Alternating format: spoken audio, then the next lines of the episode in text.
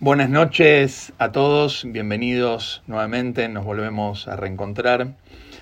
Hoy nos llama una historia que realmente es una de las historias más apasionantes de la historia judía, una de las historias que está más relacionado con muchísimas leyendas y muchísimas preguntas alrededor de la historia del famoso Maral de Praga y el Golem.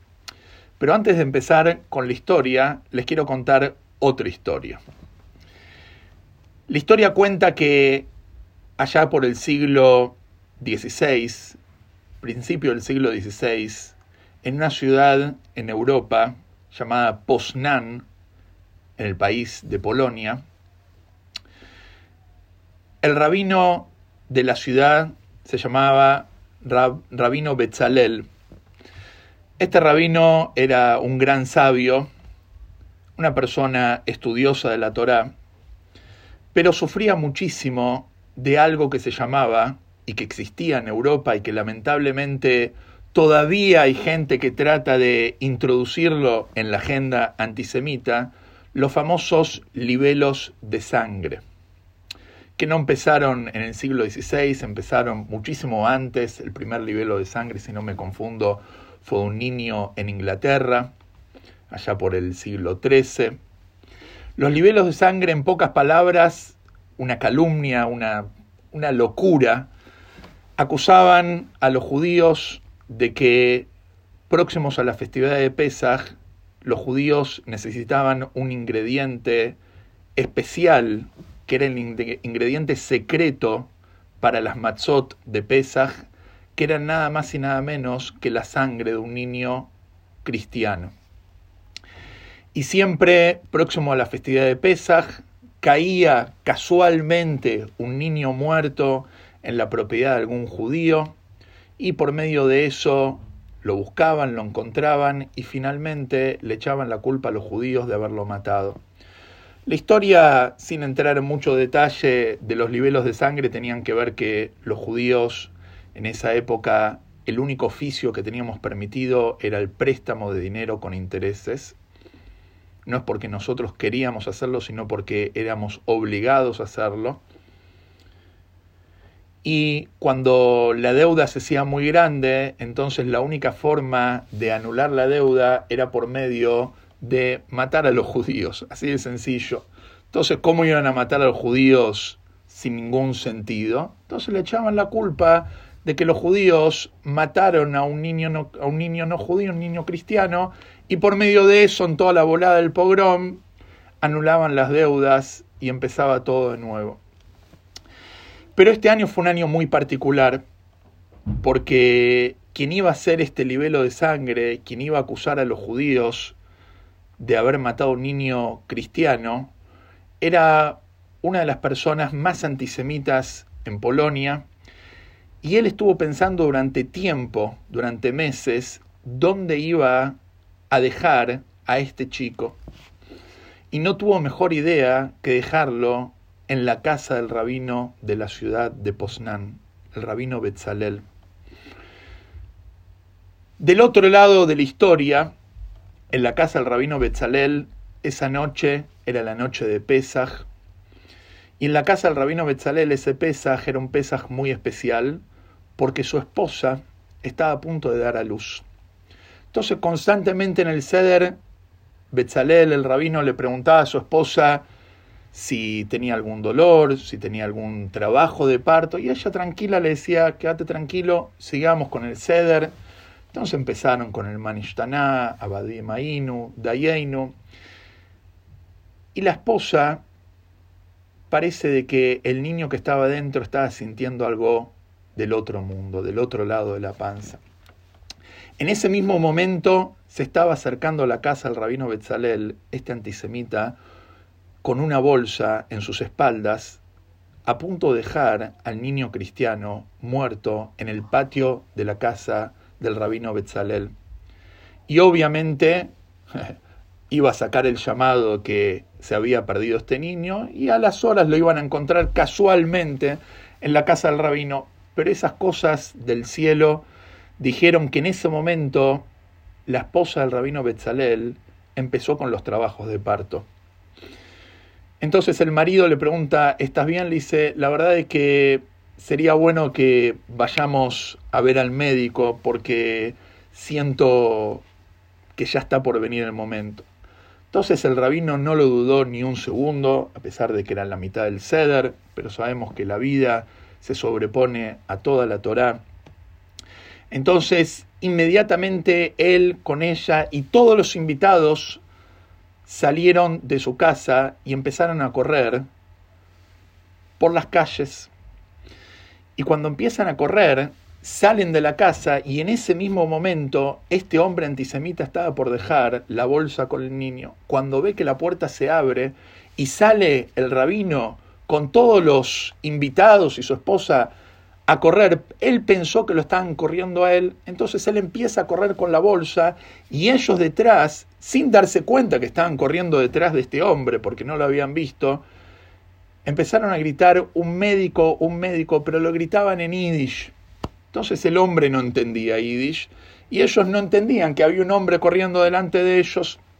Corrieron unas cuadras y de repente un policía le llamó la atención la situación, un hombre corriendo con una bolsa y judíos corriendo detrás gritando.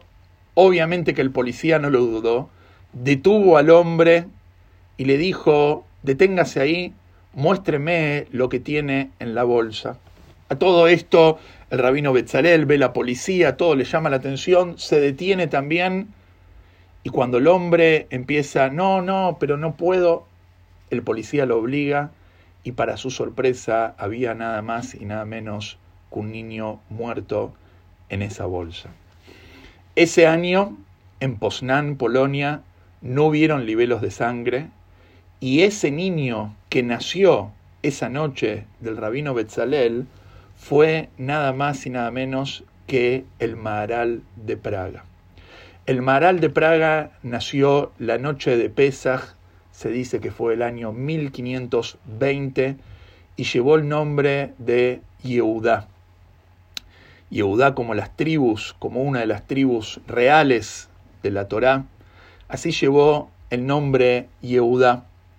Entonces, Yehudá nació en una familia especial, nació en un contexto especial y quién sabe, quizás con esta historia él la tomó como señal y misión en su vida de proteger todo su pueblo, el pueblo de Israel, de los libelos de sangre. Pero vamos a contar un poquitito el contexto de la historia del Maral de Praga y todo lo que pasa alrededor de él.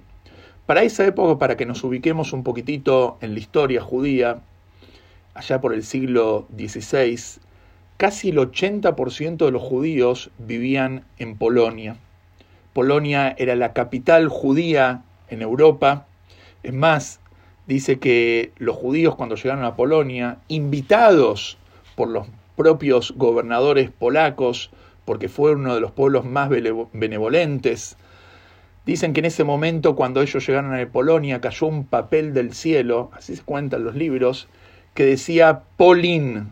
Polín significa en hebreo, acá van a vivir, Polín, que Polín también significa obviamente Polonia, y ellos lo tomaron como señal de que ahí es donde ellos se tenían que quedar. Realmente la paradoja de toda la historia es que Polonia, el país que también nos recibió durante siglos en Europa, finalmente fue el país donde fue tan inhóspito para nosotros durante la Segunda Guerra Mundial. Para que tengamos una idea, cuando llegó en el año 39, septiembre del 39, cuando comienza la Segunda Guerra Mundial, en Polonia vivían arriba de 3 millones de judíos. Y cuando terminó la guerra, no quedó ni un 10% de los judíos que vivían en Polonia. La familia del Maral de Praga, por parte de su padre, Rabbi Betzalel, eran descendientes directos, él da testimonio de esto, que eran descendientes directos de la familia real, la familia del rey David, porque eran de la tribu de Yehuda. Finalmente, Rabbi Yehuda el Maharal de Praga se va de Polonia y se va a otro de los centros judíos de Europa para esa época, que era Praga, República Checa. En ese momento él viaja en el año 1573, viaja de Polonia a Praga y en el año 1589, apenas unos años después de que él llegó y estableció ahí su yeshiva, lo nombran a él rabino de toda la ciudad de Praga, que también era uno de los centros más importantes judíos de Polonia. Obviamente el Maharal tuvo muchísimos alumnos ahí en Praga, de los más trascendentales, no sé si escucharon hablar de Rebiontov Lipman Heller, que fue el famoso comentarista a la Mishnah, el Tosfot Yom Tov, muy conocido por la historia de la Marrete, una historia que tiene que ver con la ciudad de Cracovia, que la vamos a dejar, si Dios quiere, para otro encuentro.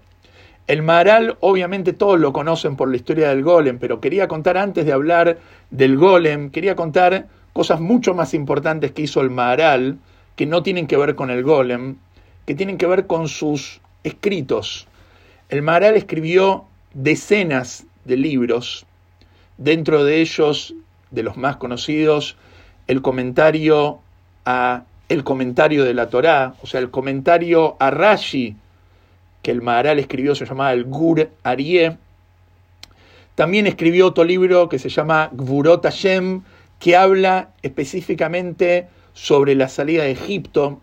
Otro libro más muy conocido se llama Derech Haim, que es un libro comentario sobre Pirkei Avot, o se llama Netzach Israel, que habla sobre la época del Mashiach y qué es lo que va a suceder. Y tiene decenas de libros que muchísimos conceptos hoy en día se aprenden de los escritos del Maharal. Para que tengamos una idea, el libro Tania, que es el libro madre del pensamiento de Chabad, escrito por el Alter Rebbe, Rabbi Zalman de cuando él introduce su libro, él dice que su libro está escrito en base a escritos de maestros, y ahí se refiere principalmente a los escritos del Maharal de Praga. También hay quienes dicen que se refiere al Kuzari o al Shla Akadosh, y también obviamente aprende los conceptos del Baal Shem Tov y del Magid de Medrich.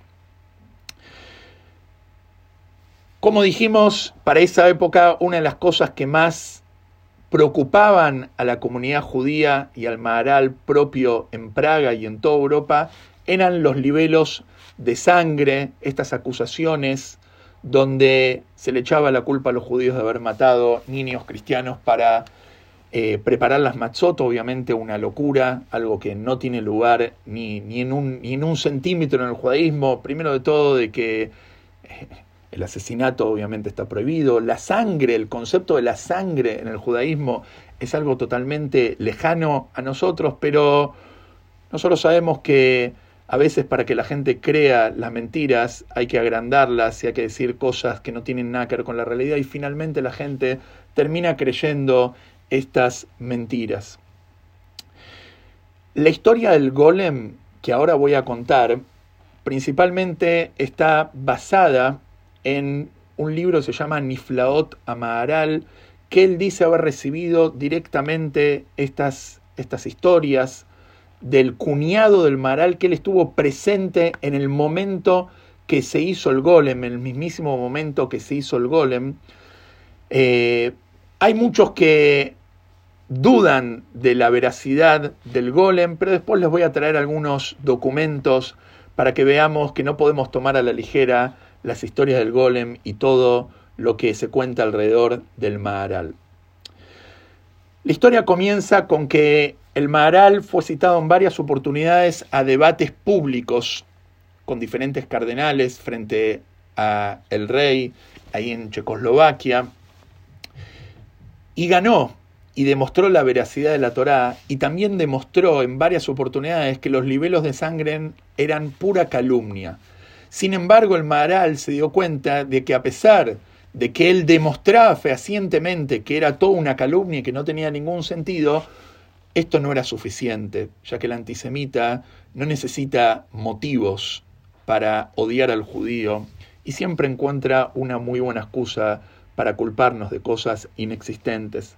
Por eso el Maharal se juntó con un grupo de alumnos, con su cuñado también, y fueron a unos metros de donde el Maharal tenía su Beit Knesset, que después vamos a contar sobre el Beit Knesset del Maharal ahí en Praga, al río Moldova, y a orillas del río Moldova ellos hicieron como una imagen, como una forma o como un muñeco de barro en la, en la misma tierra, en la misma arena del río, a orillas del río Moldova. Y ahí dijeron nombres de Hashem y dijeron cosas según la Kabbalah y de alguna forma introdujeron dentro de este muñeco de barro un alma. Esto es lo que significa la palabra golem. Golem, si nosotros en hebreo queremos llamar a una persona, digamos, como que es un, torpe, le decimos sos un golem. Un golem es como una persona torpe que es un cuerpo, digamos, con poca inteligencia. Eso es un golem. Porque realmente el golem era un muñeco de barro que se le había puesto de alguna forma espiritualmente una Neyamá dentro de él.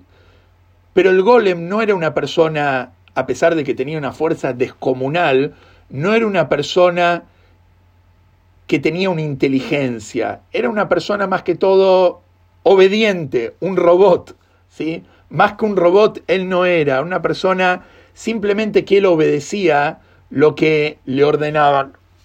Entonces el Maharal creó a este muñeco, le dio una vida, y dicen que en su frente él escribió la palabra Emet, Aleph, Mem, Taf. Y por medio de esto, que la palabra Emet significa verdad, él le dio la vida y lo apodó cariñosamente Yosale. Yosale el golem. Yosale el golem tenía una misión explícita del Maharal de patrullar las calles de la ciudad de Praga, principalmente a la noche y principalmente cuando se acercaba la festividad de Pesach,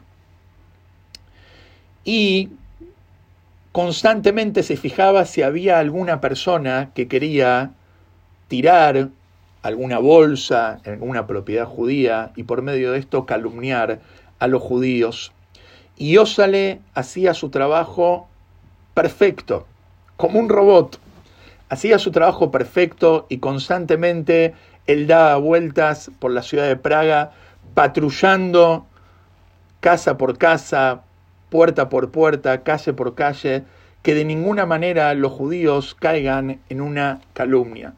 Y de hecho, durante los años, no sabemos cuántos años el golem, entre comillas, vivió, porque vamos a ver que en un momento dejó de vivir, pero durante los años que el golem vivió, prácticamente no hubieron libelos de sangre en Praga y la comunidad pudo florecer como comunidad. Realmente, si vamos a analizar el concepto del golem por más eh, sensacionalista o por más milagroso, no creíble, realmente ya la Gemara nos cuenta que los jajamim, que los sabios, hicieron diferentes golems, hicieron diferentes muñecos de barro y le dieron vida. En la Gemara, por ejemplo, en Sanedrim, ahí cuentan historia de que uno de los sabios necesitaba mandar algo a la casa de otro sabio y creó un golem. Después en otro lugar cuenta de que una vez eran nueve Yehudim y le faltaba el décimo para el Minyan, e hicieron un golem, y ahí entra toda la discusión si ese golem servía para Minyan o no servía. El concepto del golem no es algo del maral, o sea que los sabios pueden hacer con, de alguna forma, con algunas palabras y nombres de Hashem, darle vida a un pedazo de barro, no es algo novedoso en el judaísmo. Ya existe y existe hace dos mil años. Lo que mucha gente pone en duda si realmente el Maharal hizo un golem, no porque él no tenga la capacidad de hacer un golem, sino porque si nosotros vamos a estudiar en los escritos del Maharal, en ningún lugar está escrito de que él hizo un golem, en ningún lugar él nombra el concepto golem. En una, en una drayá una vez habla del golem, pero él no es que explícitamente él dice yo creé un golem. Por eso mucha gente lo duda y lo pone en el folclore judío como si realmente es una leyenda que nunca existió. Pero bueno, después vamos a ver qué pruebas tenemos para decir que el golem realmente existió. La historia cuenta de que fehacientemente el golem pudo patrullar las calles de Praga y hubo mucha tranquilidad. Pero bueno, cuando hay tranquilidad se avecinan los problemas. Y cuenta la historia de que la esposa del Maharal, que se llamaba Perl, Perla, digamos en castellano, una vez lo ve al, al ayudante de su marido, porque ella no sabía de que Yosale era un golem, pensaba que era un torpe, un hombre torpe. Entonces, cuando lo ve ahí sin hacer nada, le dice, Yosale, escucha, yo estoy trabajando acá, estoy limpiando la casa, ¿por qué no me traes un balde con agua del río? Así me das una mano para limpiar la casa. Yosale escuchó, obedeció, fue al río Moldova, trajo un balde directamente de ahí, bueno, trajo el balde, tiró el agua en el piso de la casa del Maharal, pero lo que él no había entendido es que tenía que traer un solo balde. Y nada le interrumpía y constantemente traía baldes y traía baldes. Y cuando Pearl ve que su casa se está inundando y que esto es un desastre, le empieza a decir, basta, pero ya está. Y el golem no entendía. Cuando el Maral vio, volvió a su casa y se dio cuenta de toda la situación, le pidió por favor a su esposa que Yosal está solamente para temas comunitarios y que no lo podían utilizar para temas personales. La historia cuenta de que un Shabbat se, juntaron todos en el Beit Knesset y está por comenzar el Shabbat, están recibiendo el Shabbat con el Kabbalah Shabbat el Maharal empezó a decir el mismo Shir, le llama Shabbat, y en ese momento le avisaron al Maharal que Yosale está descontrolando toda la ciudad. Parece que algo no funcionó bien en el sistema, en el chip de Yosale, y empezó a hacer un descontrol en toda la ciudad, empezó a correr por las calles de Praga y empezó a destruir todo lo que veía a su encuentro. El Maharal inmediatamente interrumpió su tefilá, lo agarró a Yosale, al Maharal Yosale lo escuchaba, porque era obviamente su padre, digamos, de alguna forma, y ahí el Maharal agarró y le borró la letra Aleph que tenía en su frente, y quedó simplemente la palabra Met, que significa muerto. Y es así como Yosale perdió su vida en ese momento. El Maral lo agarró y lo llevó nada más y nada menos que al altillo de la sinagoga principal de Praga, a la famosa sinagoga, al Alto Noyul, que ahora les voy a mostrar en unos momentos. En el altillo de la sinagoga es donde funcionaba la Genizá. La Genizá es el lugar donde la gente que, vamos a decir, tiene un tefilim y ya está en desuso o está inválido, o una mezuzá que ya está psulá, o un sefer o diferentes artículos de kedushá, entonces lo guardaban ahí en la Genizá.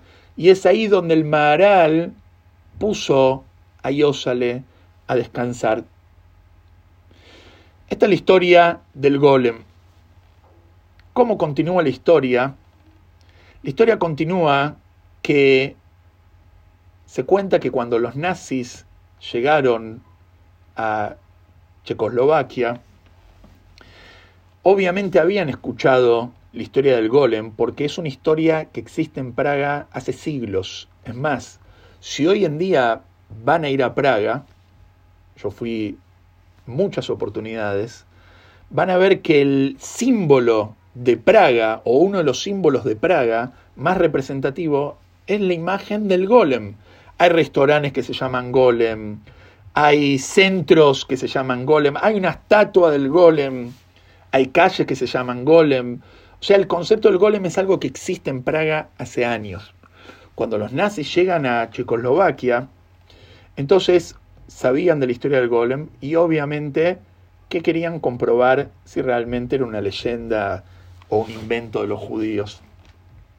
Cuenta la leyenda, esto no hay, por lo menos yo no vi ningún documento, pero así se cuenta, y así en Praga lo cuenta la gente que vive en el lugar, que los nazis subieron al altillo del Beit Knesset y el primero que entró pegó un grito y murió de un infarto.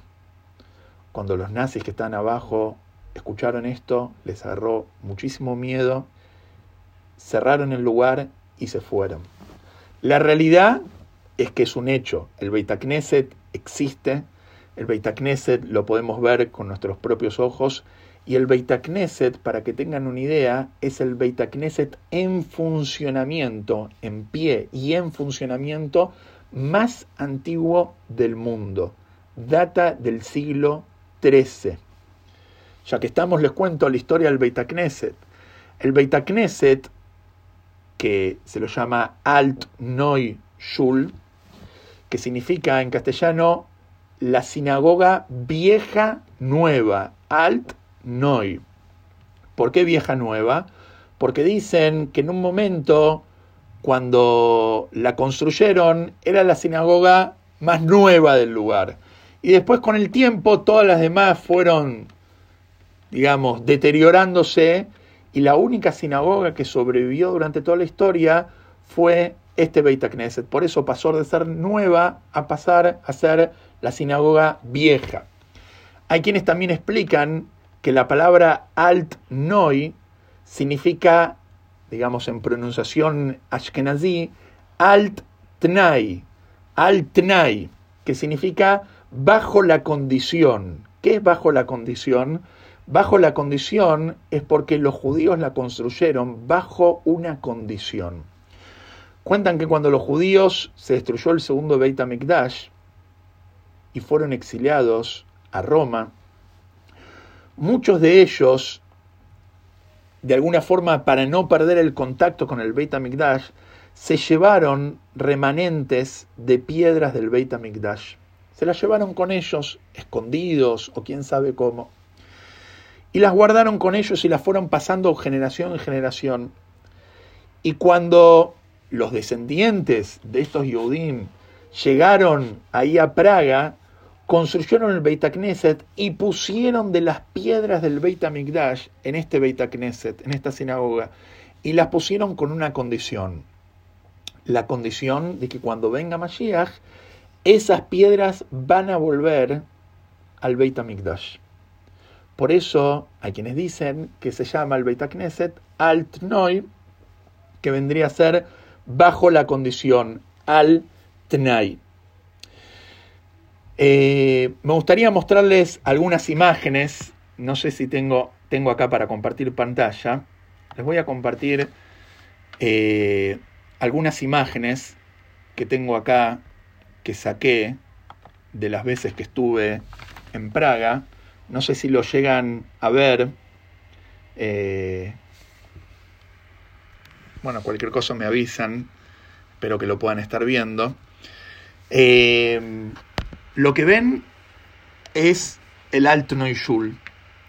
Es un Beit Knesset enorme.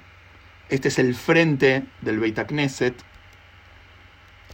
A ver si puedo cambiar la imagen.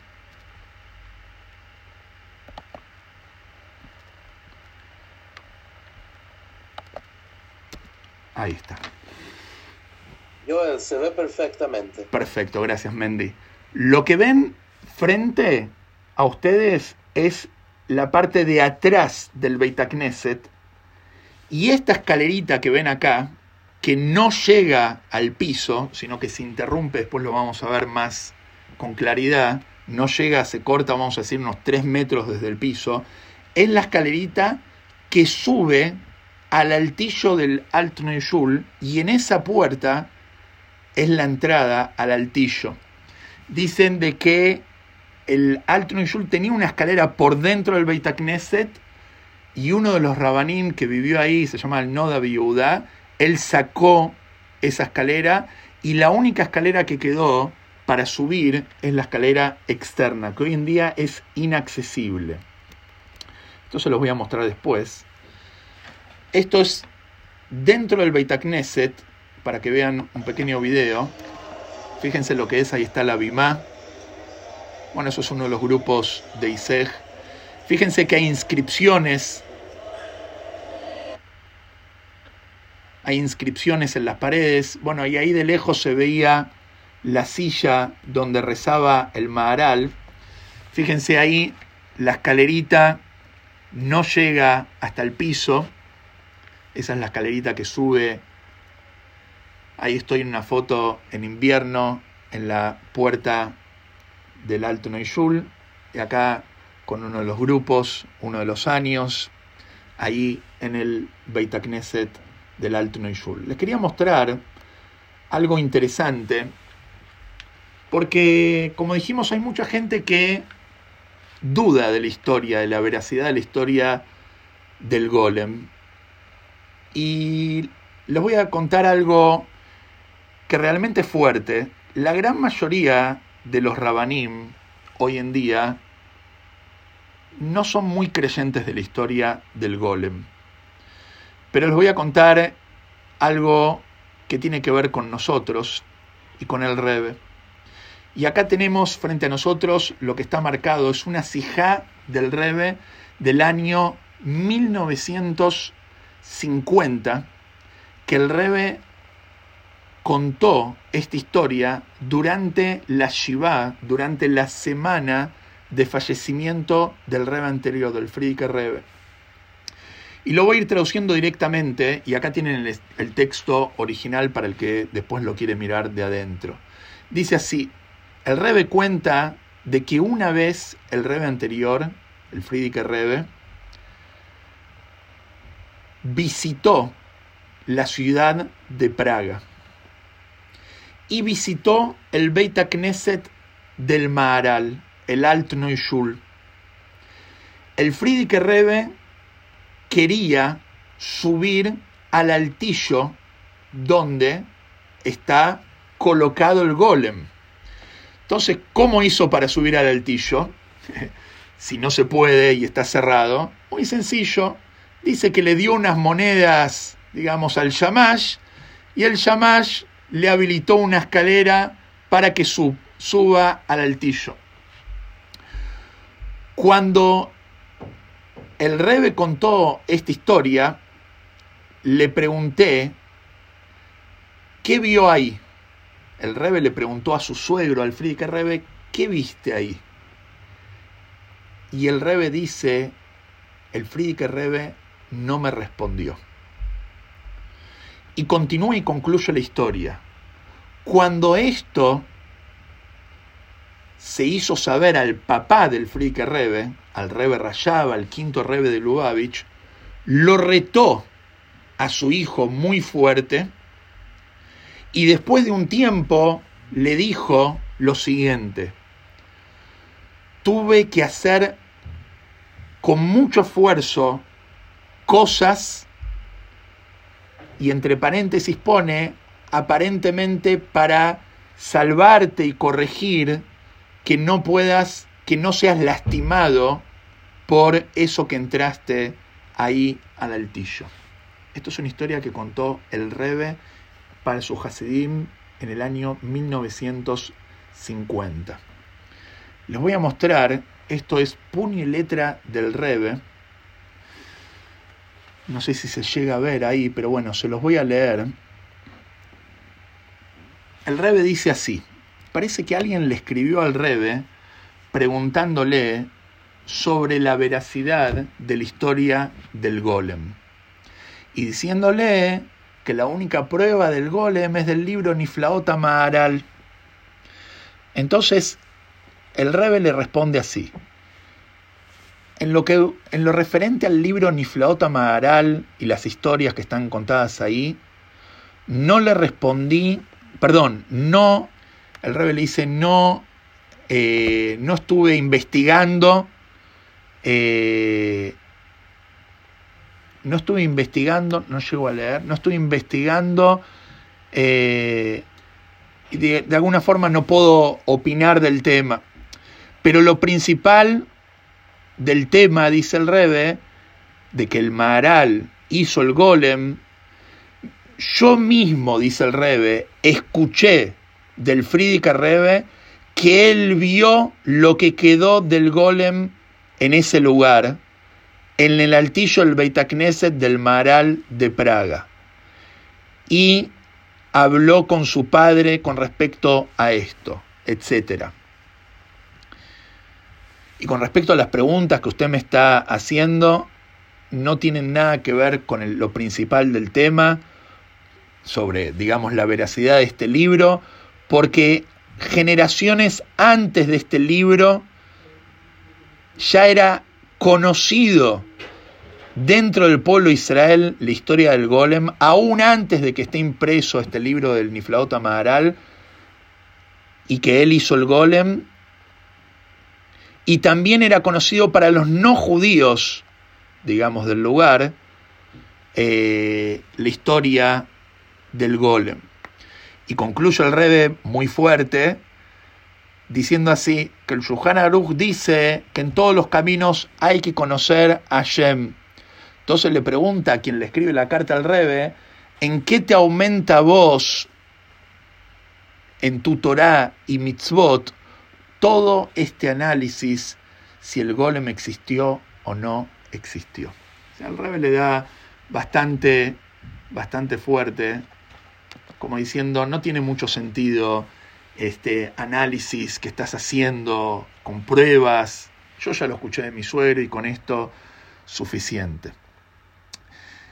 Nosotros lo recordamos al Maharal no por el golem, ni por estas historias que realmente son fantásticas y son muy fuertes, sino principalmente por sus enseñanzas, por su Torá, por sus libros, y realmente Recomiendo leer de los libros del Maharal, no sé si hay algo en español, hay algunas traducciones de algunos textos o partes de textos del libro del Maharal. Y simplemente para concluir, toda la familia de los Rebeim de Jabad, incluyendo al Rebe, son descendientes directos del Maharal de Praga. Así el Rebe lo cuenta en el libro que él mismo escribió, en el libro Ayom Yom, ahí el Rebe cuenta de que los Rebeim de Jabad son descendientes directos del Maharal y a su vez descendientes directos del el rey David. Así que espero que lo hayan disfrutado, la historia, no sé si alguien quiere hacer alguna pregunta, pero me parece más que interesante toda esta historia, el que tiene la oportunidad de visitar Praga, Recomiendo obviamente ir al Beit Knesset, es un Beit Knesset que está en funcionamiento hasta hoy en día. Cuesta a veces conseguir Minyan, pero se junta Minyan, eh, principalmente para la noche, para la tarde, se puede encontrar algún Minyan ahí en el Beit Knesset. Es fantástico poder entrar ahí, la energía del lugar es impresionante, está la silla donde el Maharal hacía tefilá están diferentes escrituras en los techos y también hay como diferentes lugares donde la gente eh, dejaba sus impuestos que después iban a pagarle al gobierno, los representantes de la comunidad.